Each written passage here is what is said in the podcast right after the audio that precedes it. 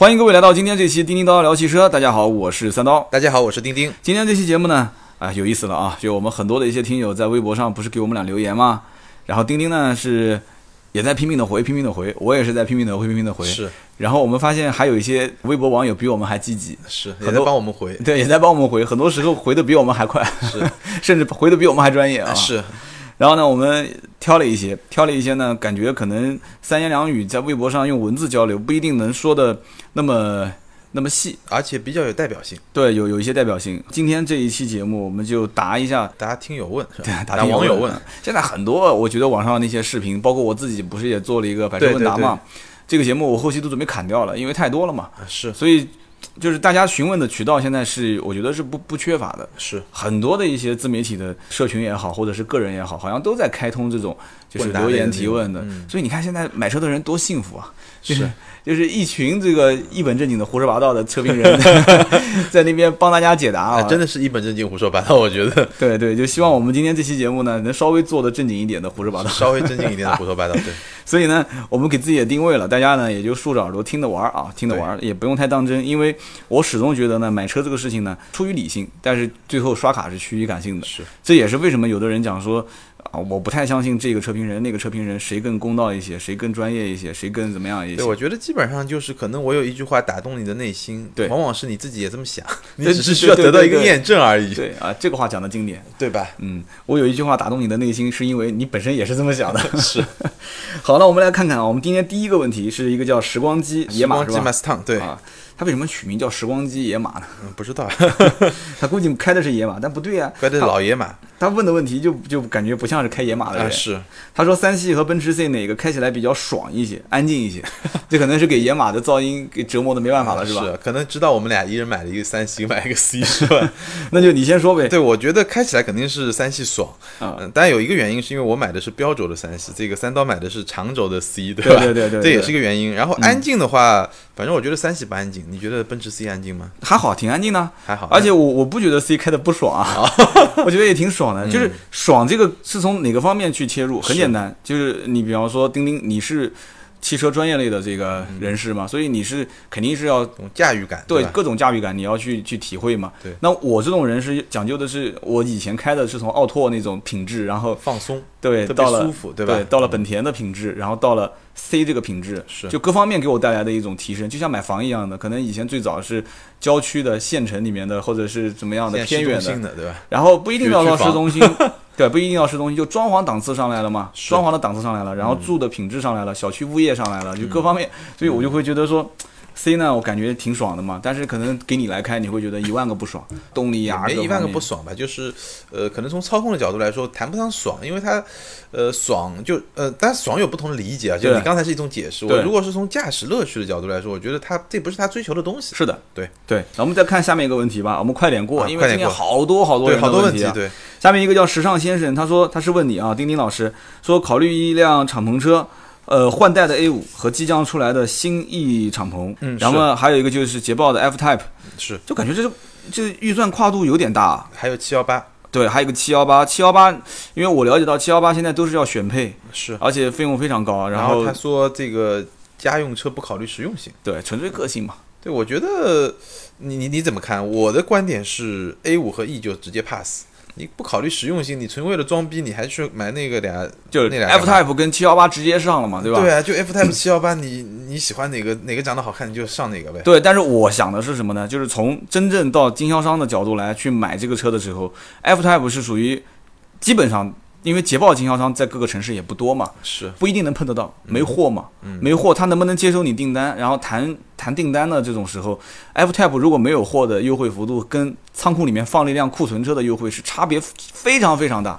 千差万别。哦，真的就是，如果放了一辆 F Type 在那边，就是你你想买我理，解嗯但是他没有，你可能你跟他谈你被动，但是他有了这边库存一段时间嗯了，然后你主动是是这样子的。然后七幺八就不用谈了，七幺八现在我看有一些，呃，通过各种渠道导过来一些现货，甚至还要加钱。是然后呢，4S 店里面那种可以订期货的，要让你选很多配置，还要加装潢，嗯，就这么一个情况。反正你不考虑实用嘛，你任性，就两个车当中选一个呗对。你，因为你你考你不考虑实用性，我觉得就没什么可以可以去想的嘛，对吧？对对，上七幺八嘛，是对七幺八，718我觉得也应该是你的推荐啊。呃，我觉得 F Type 我也挺喜欢的，我只是觉得嗯 F Type 可能稍微贵了一点，但如果你足够任性的话，其实可以。对，我的意思就是碰到一辆 4S 店正好是库存，是然后去跟他死还，还到一定的价格，然后你直接把它拿回来，将来卖也不会亏太多，两两辆挺好的，对，都不错。嗯我们再看一个叫“饭后冻鸳鸯”，这啥意思啊？这是嗯他说以现款三系为界。啊，这个前提定的是非常精准嗯啊！三系为界，在高速一百一十码的时速，车内噪音环境可以比三系好的啊，在四十万的裸车预算范围内的哪些车，感觉三系噪音太大？哇塞，你你有什么？我先问问你，你我其实能够非常确定的比三系噪音低的，我其实只想到一个，但我不知道是叫什么。雷克萨斯，对，雷克萨 斯果的然， ES 三百 H 对，那个一车真安静，哎，正好这也是在预算范围内，这也是在预算范围内。对，然后三十呢多万嘛，嗯，然后呢，因为是混动低车配嘛，所以无论是低速、高速都非常安静。对啊，那我们现在答案给你了，但是我们给了你答案，我相信你百分之九十是不会买这个车 的，我是这么认为的，因为你你开你现款三系为界，三系噪音太大了，那我在想你应该是还是在这个级别当中看吧，应该是但是我觉得，如果他可能想问的是凯迪拉克是不是噪音小一点，不不英菲尼迪是不是我小我一不太点？嗯确定，我是想他如果是那么在意噪音的话，他可能对驾驶的乐趣应该没什么，因为我觉得喜欢开车的人大部分都不会太在乎噪音稍微大一点。而且我还有一个奇怪的现象就是，他以三系为界，他为什么预算是四十万呢？这预算是很绰绰有余啊，对啊不对？对啊预算四十其实应该是 A 六啊、五系啊，包也括能也能上啊，对对啊，啊，包括我们之前聊的那个捷豹 XFL，对啊，也能基上啊。本上都是这个级别了对。反正奔驰新 E 好像略差一点，这个价格进裸车预算超了一点点。是好，我们刚刚也给你推荐嗯了啊，雷克萨斯 ES 三百 H。再看一个问题，叫我学会好好的过，这一看是受过伤的这个人，这个人感情受过 伤，你说过是？ 他也是问，他说你看一想下他什么时候注册的，对吧？ 他说我想问一下，落地七十万左右啊，嗯说本人一八五的身高，喜欢奥迪 A 七，呃，其余的感觉像比方说 CRS 啊，XF，哎，XF 也考虑。A 嗯七跟 CRS 我能理解，嗯，啊、宝马的 X 四、x 四我也能理解，马 can 我也能理解，他是不是打错了？他怎么会选 XF 啊？ 我觉得是不是指他可能是指老的 XF 吧，对，对进吧？口版嘛，进口版的，对。对对对，那这呃感觉你反你正你跨混界血有了，大点，跨界有点跨界有它点大等于了有啊有轿车，有有有呃 SUV SUV，对，嗯对，有商偏商务一点的，他说可以推荐一下吗？别的车型也可以。哇，你这这已经列了这几个对，对然后再给你推荐别的，那你不就是更混乱了吗？比较注重外观跟内饰。呃，嗯你推荐什么？外观跟内饰的话，我第一反应肯定是在 XF 当中选，但是因为现在 XF 不是开始国产了嘛，嗯，叫 XFL 了嘛，就是，所以它这个身高它也特别列出来了，一八五，那它肯定是对空间是有一些要求，嗯，所以你像 A 七跟 CRS，你开起来感觉不不是很局促吗？我嗯我感觉 A 七跟 CRS 是傲造型偏主一点的，是啊，就是我觉得看你的需求啊，我其实比较喜欢，就我个人来说，我会比较喜欢 COS，尤其是 COS 有一款 Shooting Break，嗯，那个我不知道价格够不够，啊，可能稍微不够一列点背，版，呃，列背版可能稍微超一点点吧，列背版停产了吧？现在还有吗？没没没，还没停啊？应该不那个进口车嘛，应该还是有的买。就那个我那个车，我觉得特别漂亮，就但是那个 COS Shooting Break 哇，好多人都都好多人觉得狂丑，就像一个趴着的啊，是吗？臭屁虫一样的哦感觉。哦。哦，就我觉得这个就见仁见智吧。就对从外观的角度来说，我觉得那个车我我我是挺喜欢的，个人来说。其然实后别的那几款，其实七十的预算挺尴尬的，真的。其实的预算就是买买高呢，你就只能买一个低配一点的，对吧对对 q 7对这个级别你就只能买低配一点。对 A 7其实长得也不错，也挺好看的。对，CRS 是一开始我第一眼感觉非常不错的车，虽然那个时候嗯 A 7刚上市，我还当时有点纠结，我说这车将来是不是卖的不会有 CRS 那么好？是但是后来随之而来的就是大降价，对 A 7好像哇最最现在七几折四十几万是吧？也没那么夸张，七几不折， ，A 7不是我记得出了最一低个配的是吧？最低配出了一个二点，二点零 T，呃对，就很低的，当时还有二点五、二二点八，是是还是有三点零 T，所以嗯，然后别的你说 X 四叉四好看吗？我没觉得好看啊。叉嗯四现 Macan 也在就小这样众吧，比较小众一些。对所以如果注重内饰内饰方面，你觉得我觉内得饰方面奔哪驰个可更能还豪华是最一些？好的，就这几款里面就是 CLS 是吧对，CLS 可能马 can 的内饰其实也挺豪华的，马 a n 那些也挺豪华，但我觉得这哥们儿提问有点有点还没想好，刚开始选车。对，没想好，因为你说本人注重外观内饰，外观内饰是最不需要我们说的，你看就可以了。自己你去你品喜味欢的跟我们喜欢的可能也不太一样，对吧？你对如果说是一些看不见的东西，我觉得我们可能给你的建议会更多一点。对我倒是觉得，其实，呃，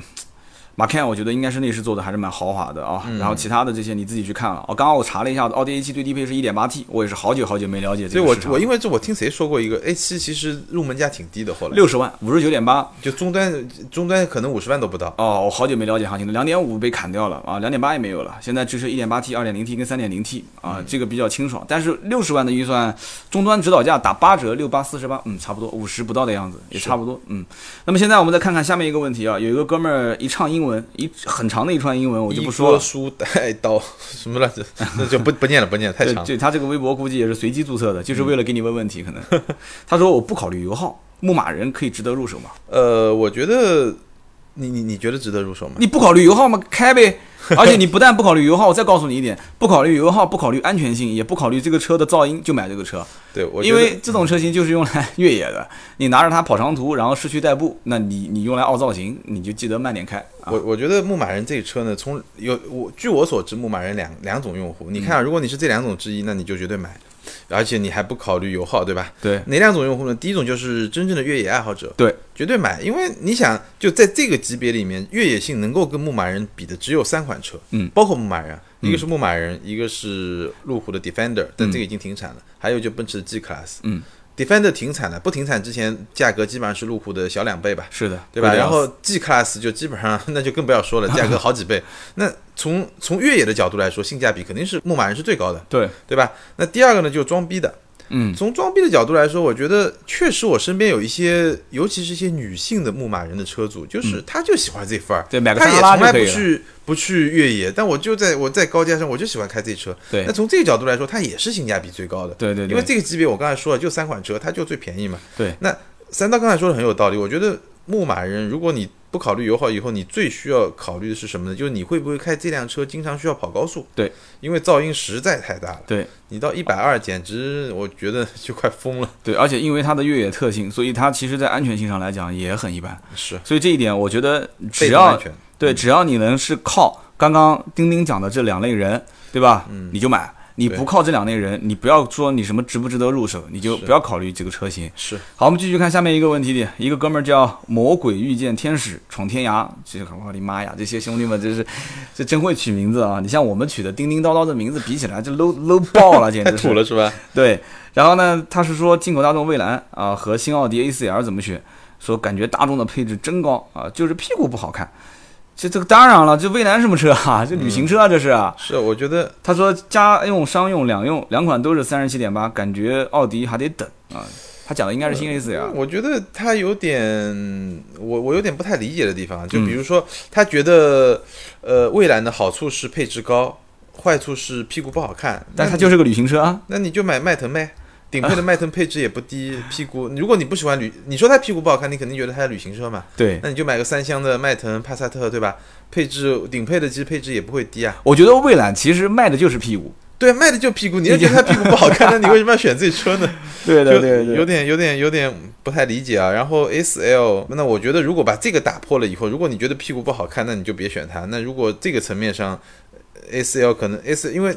迈腾和帕萨特国产了以后，它价格跟 S L 也不完全不在一个层次上。哎，不用说了，这对吧哥们儿肯定是买 A4L 的。那我给你提个醒吧，奥迪 A4L 现在不是没优惠吗？再忍一忍啊，这个车型优惠三万肯定是早晚的，因这个为车型一定会优惠，对，嗯厂家对 4S 店或者说对市场的这个占有率，它肯定是有要求的，它绝对不能容忍 A4 这种车型说卖不好，那是不可能的。不可能的。所以它用各种各样的方法，销量一定要干到跟现在奔驰一样持平，甚至比它还要好，就必须的嗯应该讲是必须比比它要好，必须对不吧？太好嗯，但所以是也有点难度吧。当然它看它价格怎么调。对，所以它一定是会在终端去调整价格。所以你现在说啊，奥迪得等啊，奥迪没有优惠啊，不要着急，手上的钱先捂一捂，过段时间这个车型一定能能能，不对用吧？过很久，对，会会会下调价格。我们再看一个哥们儿，也是一个英文，这你会读吗？叫 Grey Grey Lulus，他就是什么有点怪嗯没事喜欢撸是吧？撸 对，没喜欢 Lulus，啊，这露露斯你好，他说想问一下，高尔夫 GTI、宝马一系、奔驰 A 两百、Mini Cooper S 这几款车都是紧凑型的，对吧？然后选哪个比较好，或者有没有更好的推荐？你看，大家都不自信。大家都不自信，大家自己选了几款车，然后会问说嗯对更好的推荐，想买一台二十五到三十左右的两厢车，嗯。你看，我觉得是第一个可以排除的就是奔驰 A 两百嗯啊，但不一定啊。我觉得首先你想清楚你要什么车，因为我看下来以后，奔驰 A 两百是跟别的几款车不太一样。嗯，不太一样在什么地方呢？就别的几款车呢都是偏运动的，尤其是高尔夫 GTI。嗯，GTI 呢一定是一个高性能车，包括 Cooper S 也是一个性能车，嗯对吧？那宝马一系呢比较特别，因为我们这一代的宝马 E 一系是最后一代后驱的宝马一系。对，那而且你说是二十五万到三十万，那如果是三十万的话，肯定是宝马一系里面就是比较朝上的那个，对对吧？因为三十万嘛，就是一个比较三十万买一系那真的是信仰。就是一个比较有信仰的车。所以从这个角度来说，我觉得首先排除 A 两百，A 两百跟他们完全不一样，A 两百不是一个性能车，它也完全不走那条路线。是对，所以而且是一个前驱的奔驰，我觉得首先，如如果我分析的对的话，如果你要买个苏式的奔驰，那我觉得三十万你也不用买 A 吧，对吧？那如果你要买个两厢一些有点钢炮味道的，那我先把 A 两百排除掉。那剩下三款车里面呢，呃，看你的需求。因为剩下三款车里面还有一款车比较特别，就 Mini Cooper S。Mini Cooper S 是一个两门的车，那它的实用性肯定会比另外两款车更差一点，对吧？那看你的，你的如果你的需求是呃两个人用为主，对，或者就两个人，你年轻人两夫妻，或者是你本身就是一个小小姑娘，对吧？那觉得 Mini 长得很好看，那 Mini 也可以考虑。那如果不是这样的话，Mini 可以排除掉。那最后剩下两款车，GTI 和一系，呃，我觉得它们最大的差别在于，两款车肯定都是性能车了，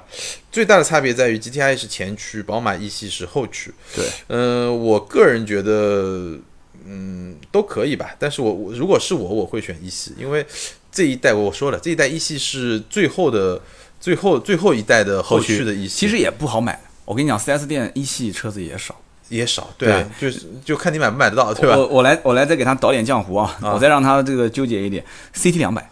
？CT 两百 H，对吧？也是三十万预算嘛。对啊，CT 两百 H 是属于跟 A 两百比较一个归类的，就是对比较舒适啊，比较对简单那种，对对，然后再给他稍微那个 A 一三嗯点。呃，A 三， 然后还有沃尔沃的 V 四零，对吧？六零的话预算六呃差不零不多，够，应该呃三十嘛，差不他多。他看应终端该优他惠。想要一个两两厢车嘛，对六零可能有点大，我对估计，嗯， ，V 四零，所以这个呢，我觉得你你就又纠结了嘛。A 三 CT 两百 V 四零，所以你要想清楚，你到底是就这个级别，我觉得是品牌，你应该自己有一定的意识，就是到底哪个品牌是你的个人调性比较符合的。对，哎，然后呢，你既然选择两厢车，说明你也是偏年轻嘛，因为这是一般都是年轻时尚的这种是小小年轻选择的嘛。是，所以我觉得调性、品牌这种是很关键的。对，好我吧觉得一个是调性品牌，然后第二个呢，就你想清楚，你是想要一个开着爽的车，还是一个精品的小车？就是我开着，就我主要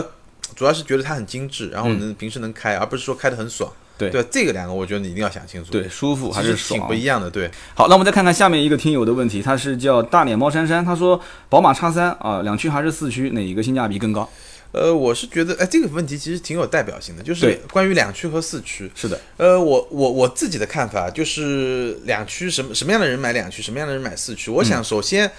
首先是看你去什么地方，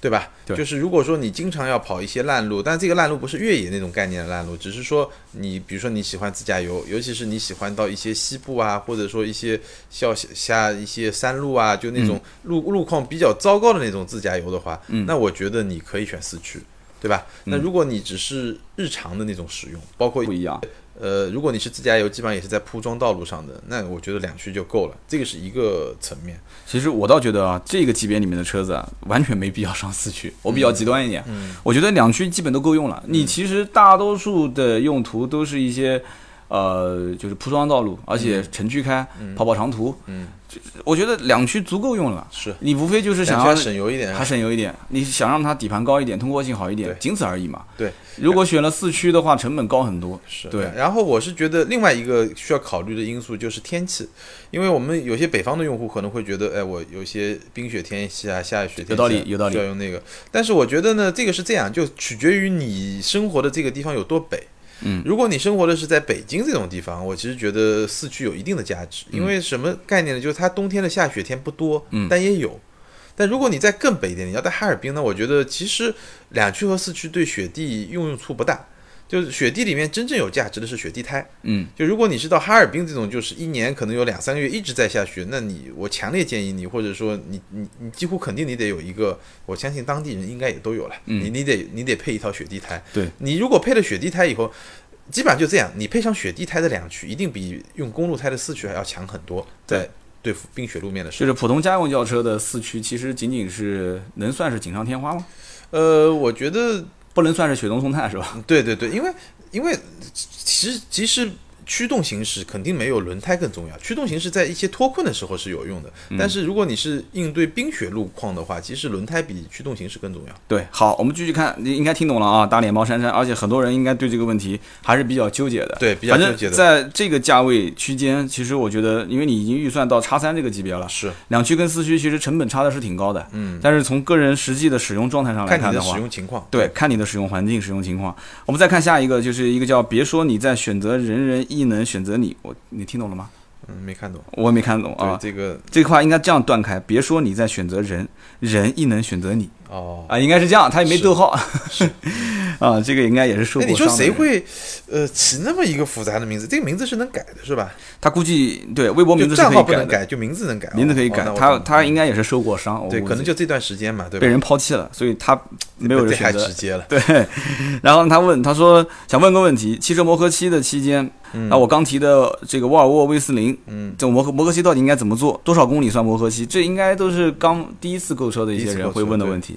嗯你怎么看？我觉得就就我的了解啊，其实现在尤其是这些豪华品牌，其实几乎已经不存在什么磨合期的问题，嗯嗯基本上你就正常开呗。就因为我因为不仅仅是这个用户，因为这个问题类似的我。我还收到过有有一些用户来提问，就基本上我觉得，呃，你就正常开就可以，因为磨合期当年早的时候为什么有磨合期？因为我们汽车的制造工艺的精度没有达到一个特别高的程度，所以它呢，有时候你需要就磨钢嘛，我们说磨钢嘛，就其钢体和钢。钢壳之间，我需要有一些活塞和钢壳钢壳之间需要有一些磨合的一些东西，但是到今天的这个制造工艺，其实基本上就没什么太大问题。我觉得不存在，几乎就不存在磨合。如果你实在不放心呢，你就在磨合期里面，你就转速不要拉得太高吧。但我觉得其实问题不大。问题不大。嗯我的我的看法也是也是这样子的，就是一个新的机器拿到手之后，它就像一个小宝宝一样的，等可能刚开始它，呃，还不太会跑步，不太会走路的时候，你正常的以一个平顺的驾驶习惯，对吧？不要急踩油门，不要急踩刹车，你平顺的度过三千五千公里，让它慢慢的养成一个记忆性。我相信，不管是金属还是这个有些 ECU 的程序，它会有记忆你的驾驶模式嘛。然后你时间久了以后，我觉得磨合期主要磨几个嘛，一个就是你的将来的变速箱顿挫感，嗯，对吧？你你的油耗，嗯，还有就再讲严重一点的，就是你要如果一上来我不烦，反正暴力驾驶，可能将来的故障率，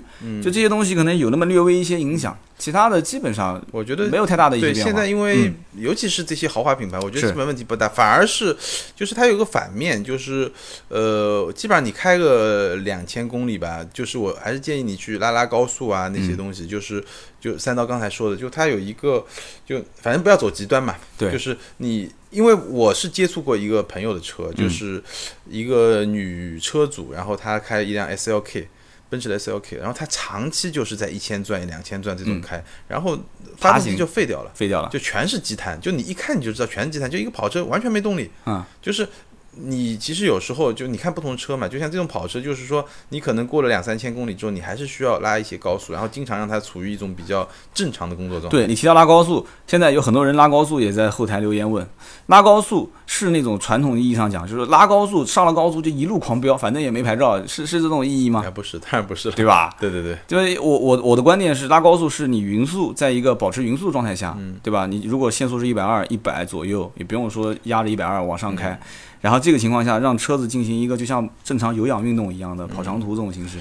开个三十分钟左右。是，其实拉高速，我觉得倒不一定是速度了，嗯，更多的其实是发动机的转速。转速其实你哪怕在高架上，比如说上海、南京的那种高架，你开七八十没问题，你把转速拉高一点，对就让它是一种比较比较百分欢之畅的这比种较百形分式之七八十的这种能力去爆发它的这个进入它的那种工作状态而已。对，对让让它进入一个比较平顺的对工作状态，然后转速上来以后，让对，它转再速高一点。比较平顺的去开。就是你要所谓的拉高速，我觉得你要是跑什么沪宁高速就算 了，那那基本上也跑不起来。周末找一些那种相对偏远一点的新开的高速，对路况好的，对嗯然后速度上来之后匀速开一下，其实对车子是有好处的，是嗯是吧？我们再看一下啊，这应该是最后一个问题了啊，一个叫百年好运伴我行，我觉得这名字是今天读到唯一正常一点的。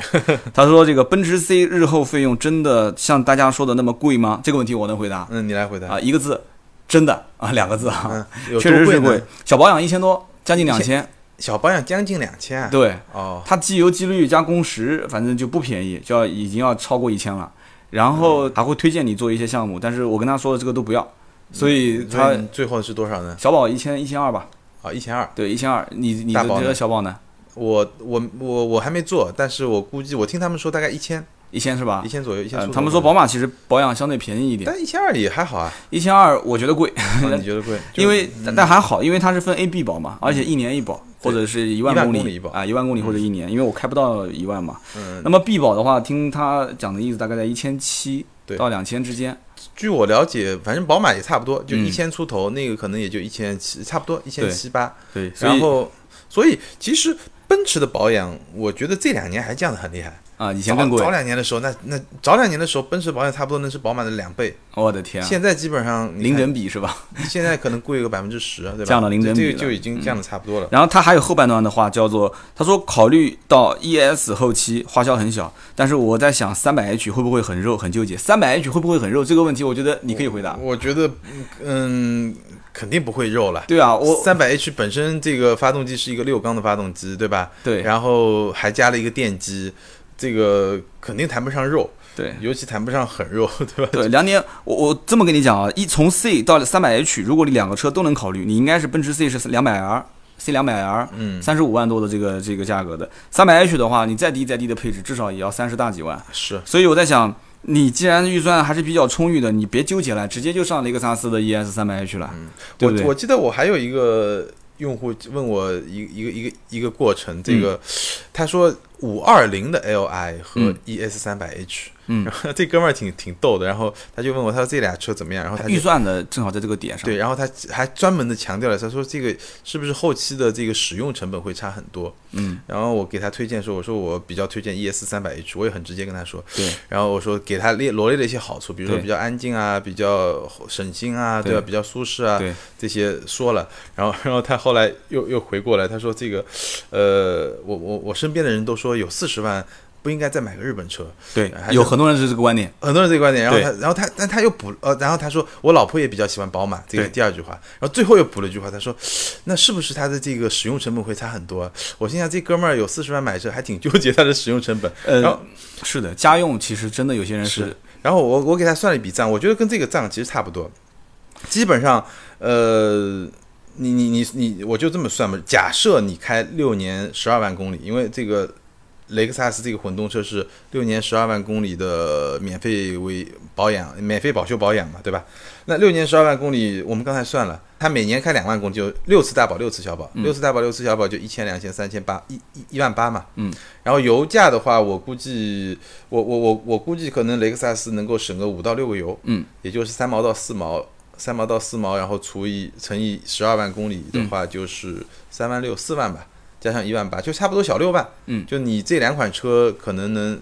六年用下来能升个小六万，那你就自己去算吧，不就你这合不合这算？么算，如果这个人真的很纠结保养维修的费用的话，这么算是对的。嗯，但是其实他夫人也好，包括他自己内心当中的那个纠结的点，我估计还有一部分就是品牌，就是他朋友的那句话，嗯，就是你买个日本车四十多万，你这是不是对吧？两点五的所混所动以，所以你知道最后的结果是什么？结果是什么？然后最后的结果，我我我帮他算完以后，其实我给了他最后一句话，我说当然了，这个老婆的意见永远是最重要的，对，你还对听对你老婆的吧对，？老婆要买宝 马，然后呢？然后呢，然后他今天又给我留了一个言，他说：“你说雷克萨斯 ES 三百 H 是那个。”我忘了那那哪两种颜色是嗯灰色的好看还是白色的好看？嗯但它不叫，它还有一个什么银什么灰什么什么白，对反对正对就灰对和白。我一听，哎，这哥们儿把他老婆说服了啊！嗯睡了半天，就是纠结了半天，还是还是就算了半天啊嘛，纠结了半天，好像还是是不是也是一金牛座啊？估 就计嗯就是是说对，就算的特别精细，最后还是好像嗯有点这意思。对，其实一句话就是品牌在这个级别里面是很重要很重很重要要的很重，要就是选雷克萨斯的这个人，其实呃你要如果真的很纠结的话，那我其嗯实我一句话让他马马上可能就会放弃雷克萨斯了。凯美瑞的二点五的混动，现在叫双擎嘛，嗯二十二万就能买到了，对吧？大妈就啊，这这那就为什么挂个雷克萨斯的标就卖到这个价格呢？那他肯定很纠结啊，对不对？现在凯美瑞的混动，呃，三万多的优惠，打完折也就二十二三万嘛，裸车，你现在花这个价格，所以不能细想，有的时候有些事情啊，你看得太明白了也不好。是